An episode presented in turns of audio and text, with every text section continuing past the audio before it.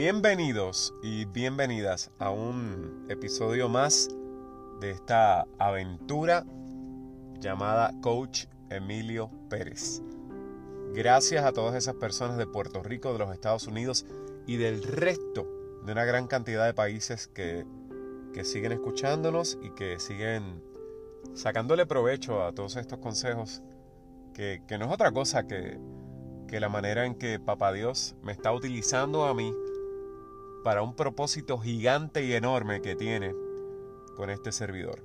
Que se haga la voluntad del Señor conmigo y de esa manera comenzamos a hablar un poquito hoy sobre varios, varios temas. Hoy es un podcast que no, no tiene un tema en específico, más bien es una conversación que ya hace varias semanas quería, quería tener con ustedes, pero no, no se me había dado la, la oportunidad. Mm, y una de las primeras cosas que, que quería hablar con ustedes en este, en este espacio de reflexión, ¿cuántas veces ustedes se han preguntado o le han preguntado a Dios, ¿por qué me ocurrió esto a mí? Seamos sinceros, ¿cuántas veces? No importa la edad que tengamos, si somos jóvenes, si estamos en los 30, como yo, los 41, voy para 42 ya en octubre, o si tienen más edad, no importa cuántas veces. Y yo no tengo que estar al lado de ustedes para conocer que la, la contestación es coach varias veces. Varias veces. Y no importa si eres creyente o no creyente, tanto los creyentes como los incrédulos se han hecho esta pregunta. Y nos desesperamos porque cuando nos hacemos esta pregunta, esperamos un resultado, disculpa, un, resultado, no, esperamos una contestación inmediata. Y esa contestación inmediata no llega. Porque típicamente el Señor no se apresura en explicar lo que Él está haciendo. Y si usted cree que Dios tiene la obligación de explicar su conducta, pues tanto usted como yo, si en algún momento así lo creía, estamos totalmente equivocados. Varios pasajes de la Biblia, de los cuales le voy a leer algunos acá, nos dan, nos dan la prueba, son la prueba de que Dios trabaja de manera secreta. Por ejemplo, las cosas secretas pertenecen al Señor nuestro Dios. Eso lo dijo en Deuteronomio 29:29. 29. Eclesiastes 11:5. Como tú no sabes cuál es el camino del viento o cómo crecen los huesos en el vientre de la mujer encinta, así ignoras la obra de Dios el cual hace todas las cosas. Estuve leyendo recientemente a Isaías y me llamó la atención un escrito en parte de esto, de estas grandes enseñanzas y grandes historias que se desarrollan en esa parte de ese gran libro, que es el libro de todos los libros, que es la Biblia. Pues este profeta habló lo siguiente porque mis pensamientos no son vuestros pensamientos, ni vuestros caminos mis caminos, declara el Señor. Porque como los cielos son más altos que la tierra, así mis caminos son más altos que vuestros caminos, y mis pensamientos más que vuestros pensamientos. Y es que, leyendo todo esto, no hay otra manera de pintarlo. Nosotros no tenemos la capacidad para entender o para comprender la mente infinita de Dios y de la manera o por el cual ocurren las cosas. Y todo aquel que piensa que sabe por qué pasan las cosas de manera inmediata o todo aquel que adjudica un significado a una acción de Dios, está totalmente equivocado. Porque la omnipotencia no se puede analizar. El apóstol Pablo en un momento dado se refirió al problema de las preguntas sin contestar. Recuerden, así empezamos el podcast. ¿Por qué permite Dios que esto me ocurra a mí? Esas preguntas que le hacemos a Dios que no, no podemos contestar.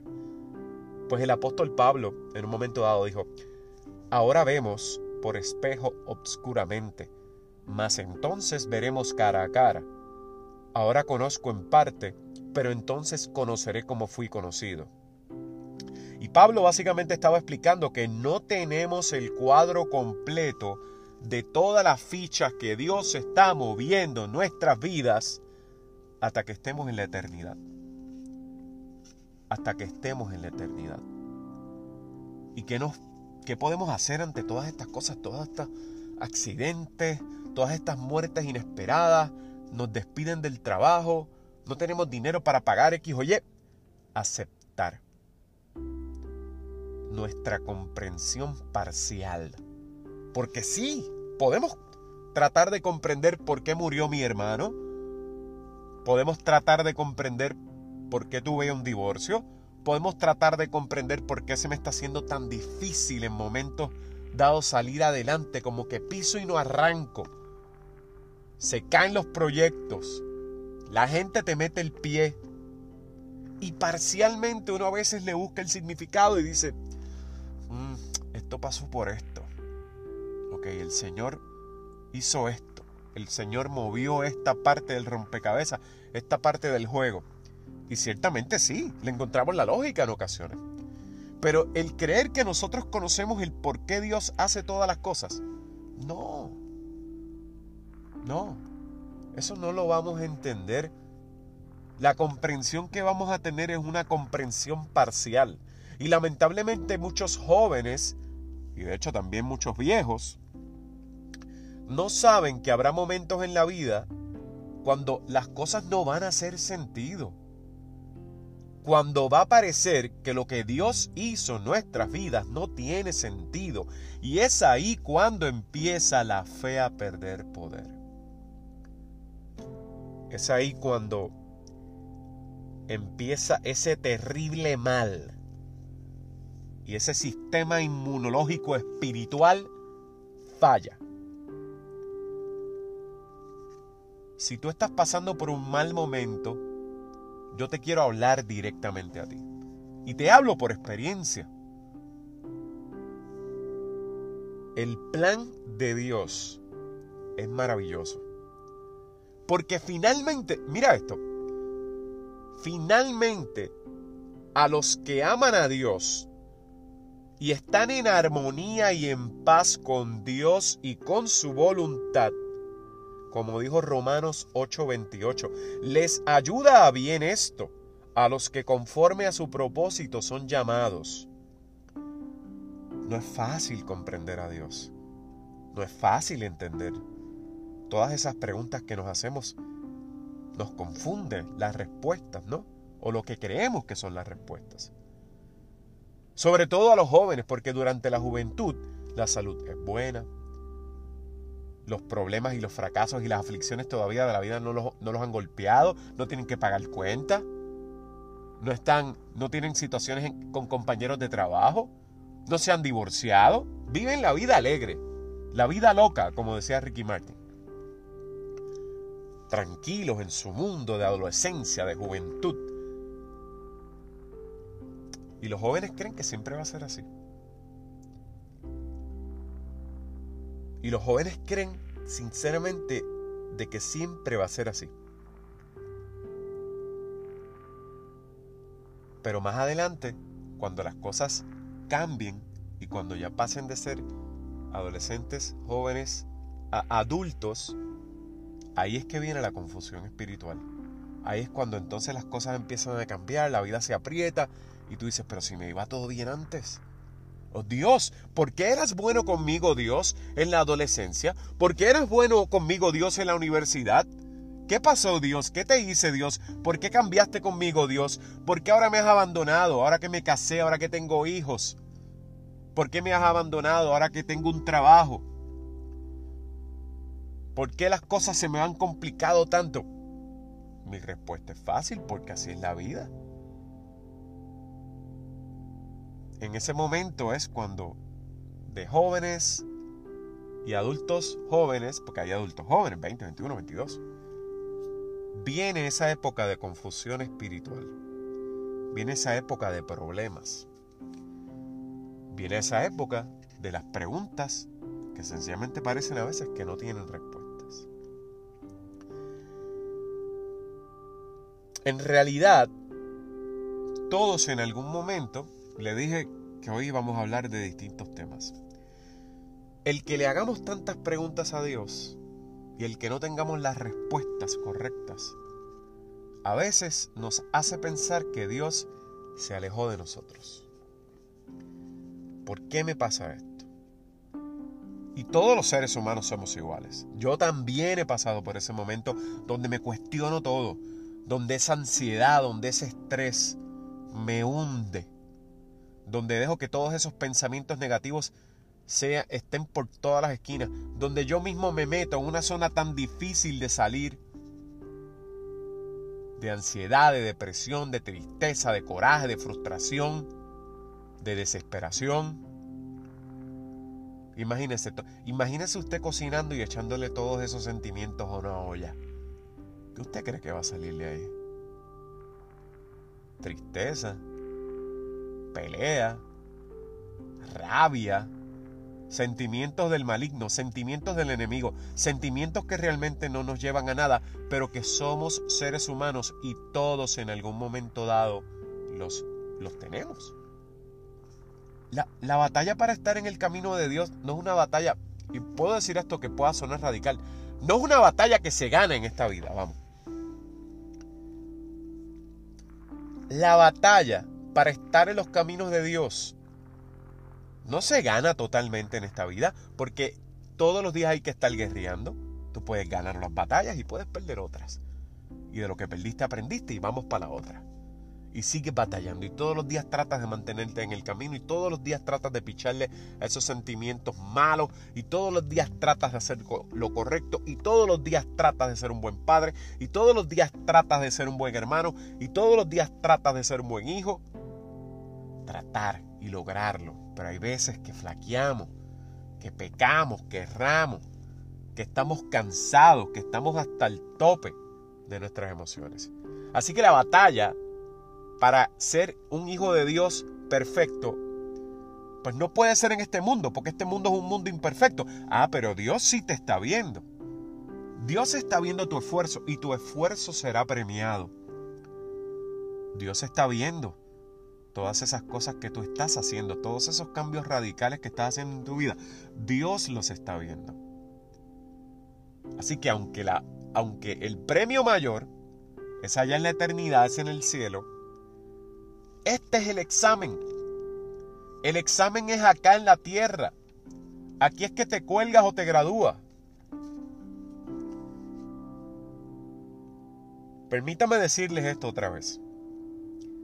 Decir que siempre comprenderemos lo que Dios hace y cómo nuestro sufrimiento y nuestras desilusiones son parte de su plan es tener un concepto equivocado de la Biblia. Esto lo dijo James Dobson, el doctor James Dobson, que escribió el libro Dios hace cosas a veces que no tienen sentido. Excelente libro, búsquelo. Cuando lo que Dios hace no tiene sentido. Y es que Voy a repetir esto otra vez. Permítame decirlo otra vez porque es que yo entiendo que esto, esto puede ser muy importante para cómo de usted ahora en adelante entienda las cosas de Papá Dios. No siempre vamos a comprender lo que Dios hace. Y nuestro sufrimiento y nuestras desilusiones son parte de su plan. No es que Dios quiere que tú sufras. No es que Dios quiere que muera un familiar. Señores, el día que nosotros entendamos que nosotros todos tocamos una nota distinta, todos bailamos a un ritmo distinto. Y el ser humano a veces se obsesiona porque si aquel está viviendo una vida y yo estoy viviendo otra, el concepto de lo que es la vida correcta es lo que quizás él está haciendo y no de lo que yo estoy haciendo. Totalmente equivocado. somos libros distintos, somos, somos notas distintas, somos sabores distintos, somos colores distintos. Y les digo esto por el hecho de que a veces sufrimos y nos desilusionamos porque no conseguimos lo que el otro tiene. No conseguimos lo que aquel otro logró, las metas que logró, los contratos que logró. No tenemos la pauta que tiene aquel otro, pero es que aquel otro corre a una velocidad distinta a la mía. ese otro tipo o esa otra chica corre en otro plano. Yo no corro en ese plano.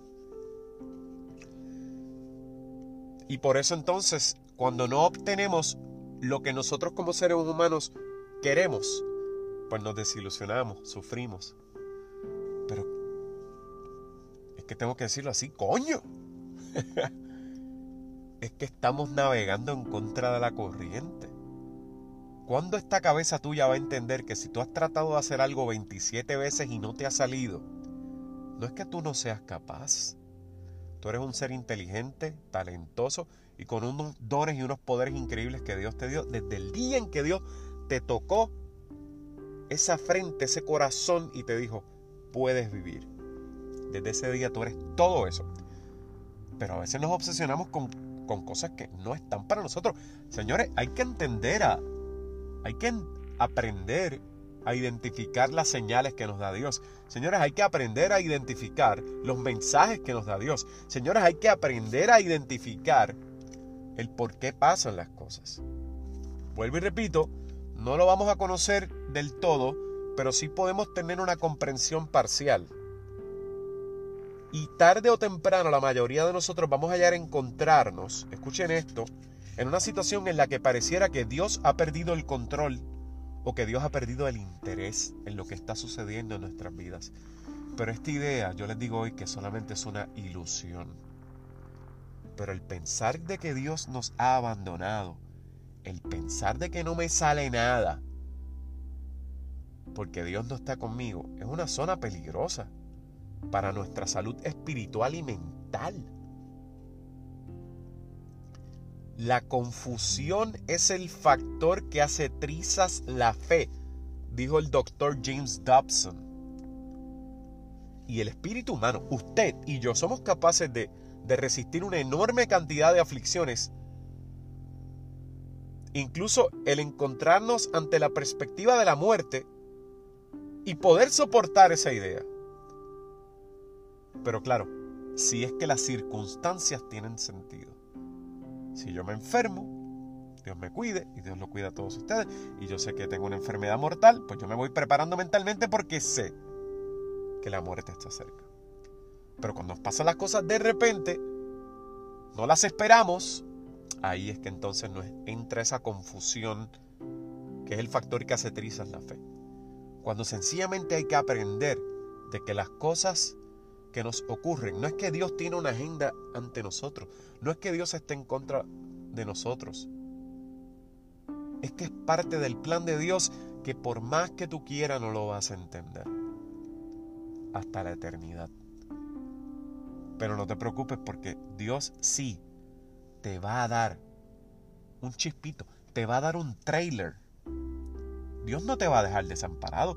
Dios te va a dar un trailer de la película final de tu vida. Y ahí es que tenemos esos mensajes a través de la meditación. Ahí es que tenemos esos mensajes con Papá Dios cuando oramos, cuando nos acercamos. Son trailers, pero no es la película completa. Nadie tiene la película completa. La película completa te la proyectan allá arriba.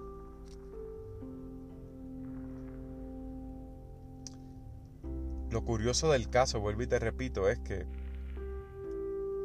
a veces uno piensa que, que, Dios ha perdido el control o el interés en uno. Y esos son pensamientos que nos llegan por el enemigo, que lo que quiere es confundirte, lo que quiere es cargarte, lo que quiere es eh, que estés en una zona de tristeza, en una zona de depresión Job lo perdió todo. Sus hijos, su riqueza, su reputación, sus amigos. En cambio, Job, en una parte interesante de la Biblia, Job 1.20 dice, postrándose en tierra adoró y dijo, desnudo salí del vientre de mi madre y desnudo volveré allá. El Señor dio y el Señor quitó. Bendito sea el nombre del Señor. ¿Usted sabe a cuántos, cuántas personalidades de, la Biblia, de la vida, Dios puso a prueba? Muchos. Muchos de estos, de estos personajes hoy día que son leyendas, que son este, personajes protagonistas de los, del Nuevo, del Antiguo Testamento, Dios los puso a prueba. Usted no es el único que está sufriendo. Dios los puso a prueba. Les quitó hijos, les quitó familia, les quitó riquezas. Muchos de ellos murieron, asesinados, decapitados, encerrados en un calabozo. Se murieron de hambre, murieron enfermos. Dios no tiene nada en contra tuya. Dios no tiene nada en contra o no tenía nada en contra de ellos. Pero la mayoría de las personas hoy día atribuye todas sus tribulaciones y todos sus problemas a, a esa rebeldía con, con Dios. Y qué curioso, ¿no? Dios es el Dios bueno, el de la, Dios es el Dios de la bondad, Dios es el Dios de las cosas buenas, pero también Dios juega otro papel en algunas personas. Dios me hizo esto, Dios me abandonó, Dios no me ayuda. Señores, Dios no juega dos papeles. Dios siempre te ayuda. Dios siempre va a hacer movimientos para tu bienestar, porque tú eres el hijo de Dios y la hija de Dios. Él no te creó para verte sufrir. Ah, que tú te metiste en esa situación por malas decisiones que tomaste en tu vida, por malas amistades, porque te dejaste vencer por todos esos pensamientos negativos y ahora estás en una zona que tú no sabes ni de dónde salir, pues sabes que tiene salida. La salida se llama Dios. Ese mismo que tú crees que te metió ahí, que te abandonó, ese es tu salvavidas. Pero la mayoría de nosotros no manejamos las dificultades también como Job, como David, como todas estas grandes figuras de la Biblia. Cuando sentimos la presión, viene la confusión. Y ahí viene la crisis espiritual. Ahí es que las dudas surgen, ahí es que la desilusión se vuelve desesperación, y ahí es que creemos que Dios está en nuestra contra, que el universo nos abandonó. Y ahí es que viene el enemigo y te dice al oído, Dios te dejó solo. Dios no está aquí. ¿Quién tú eres para Dios? Tienes que aprender a bloquear al enemigo. Como si estuvieras jugando baloncesto, como si estuvieras jugando algún otro deporte de contacto, que tú no vas a dejar que él llegue a, tu portería y te anote un gol, tú no vas a dejar que llegue a tu canasto y te haga un donqueo, tú no vas a dejar que te llegue al home plate, tú te vas a parar ahí como un Yadiel Molina, como un Iván Rodríguez, como un Benito Santiago, como un Sandy Alomar y vas a bloquear ese plato. Y le vas a decir al enemigo, hermano, usted no va a anotar carrera aquí. Hermano, usted no va a meter puntos aquí. Hermano, usted no va a meter goles aquí. Hermano, usted no va a dar un jonrón aquí. Yo lo voy a ponchar. Pero para eso tenemos que prepararnos. Porque en Santiago 1.8 dice, el hombre de doble ánimo es inconstante en todos sus caminos. Y cuando digo hombre, me refiero a la mujer también. No podemos andar por ahí desdichados, confundidos, pensando de que Dios es bueno para unas cosas y para otras no. Blanco, blanco, negro, negro. No hay zona gris acá. Ya estamos terminando. Y quería. Quería dejarles saber que, yo, yo he estado en, esa zona. Quería ser sincero con ustedes y yo recientemente he estado en esa zona. He estado en una zona, a, pesar de todo lo que sigo estudiando a Jesús, a pesar de este cambio trascendental en mi vida, a pesar de que, de que cada vez me aferro más a Él, hubo un par de semanas que, me sucedieron un montón de cosas. En mi familia, en el trabajo, con mis proyectos. Y no es que me alejé de Dios, pero sí dejé de tener esa rutina que estaba teniendo con Dios.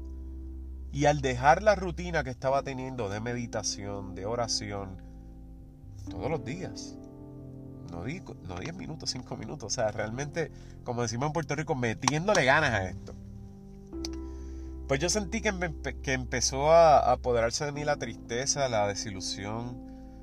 Sentí que las respuestas no llegaban tan fáciles como me llegaban cuando estaba con esa conexión.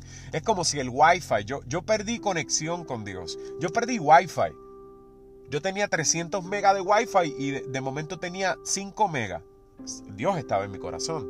Seguí orando, seguía leyendo, pero esa conexión no estaba ahí tan presente. Porque para tú poder estar conectado con Dios, esto es como una planta, tienes que regarla, tienes que hablarle, tienes que echarle abono, tienes que darle cariño para que al final de esos frutos y crezca gigante ese árbol robusto, fuerte, que no hay viento que lo tumbe. Y en el momento que nos alejamos de Dios, empiezan a pasar un montón de cosas. Y no es que sea Dios que te está enviando esas cosas. Es que el mundo es así. El mundo está en caos. La vida es un caos. La rutina es un caos, la prisa es un caos. Y cuando no tenemos esa zona de paz y ese control espiritual que solo Dios nos da a través de su lectura, su palabra, sus canciones, sus alabanzas, su meditación, pues estamos sin vacuna.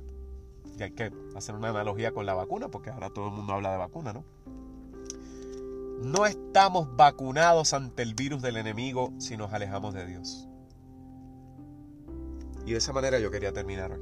No estamos vacunados ante el enemigo si nos alejamos de Dios. ¿Sabe por qué? Porque la vida es dura. Usted va a sufrir. Usted va a perder un familiar. Usted posiblemente va a perder un trabajo. Usted posiblemente va a tener accidentes. Usted posiblemente va a tener problemas económicos. Usted posiblemente, y yo no lo estoy declarando, Dios, Dios aleje todo eso de su vida y de la mía. Y así lo declaro. Pero la vida es así. Esa es la vida. Por eso esto no es el paraíso. Porque allá arriba en el paraíso no hay nada que te haga sufrir. No hay nada que te haga llorar. Todo es alegría, todo es felicidad, todo es paz. Pero este no es el paraíso.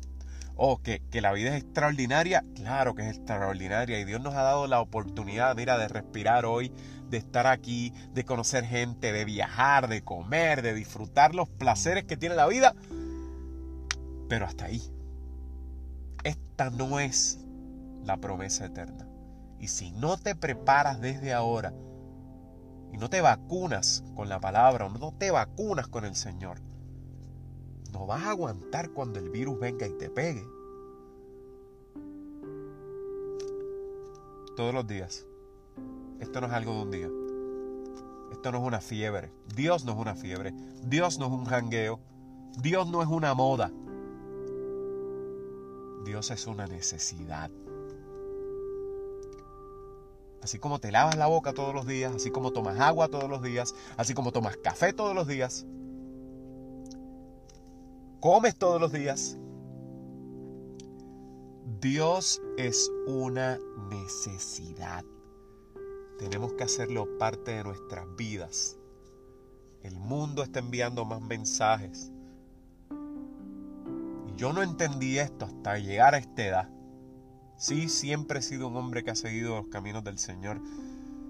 Pero wow, ahora veo el big picture. Ahora veo el panorama completo. Tengo una panorámica ahora. Y ojalá Dios me dé salud y me dé vida para poder ayudarlo a todas las personas, ¿verdad? A través de, de estos espacios de bendición. Hasta aquí este episodio. Esperemos que, que, algo positivo haya sacado de todo esto, que haya, algo haya aprendido. Y les hablo con el corazón acá. Los bendigo, les deseo lo mejor. Y gracias. Pueden compartir este podcast, pueden dejarle saber a más gente de que estamos acá y esperemos que haya otro episodio pronto donde podamos escuchar un poco más eh. De, de cosas que nos hagan crecer en espíritu, crecer en fe y sobre todo darnos la energía para ser unos guerreros de Dios.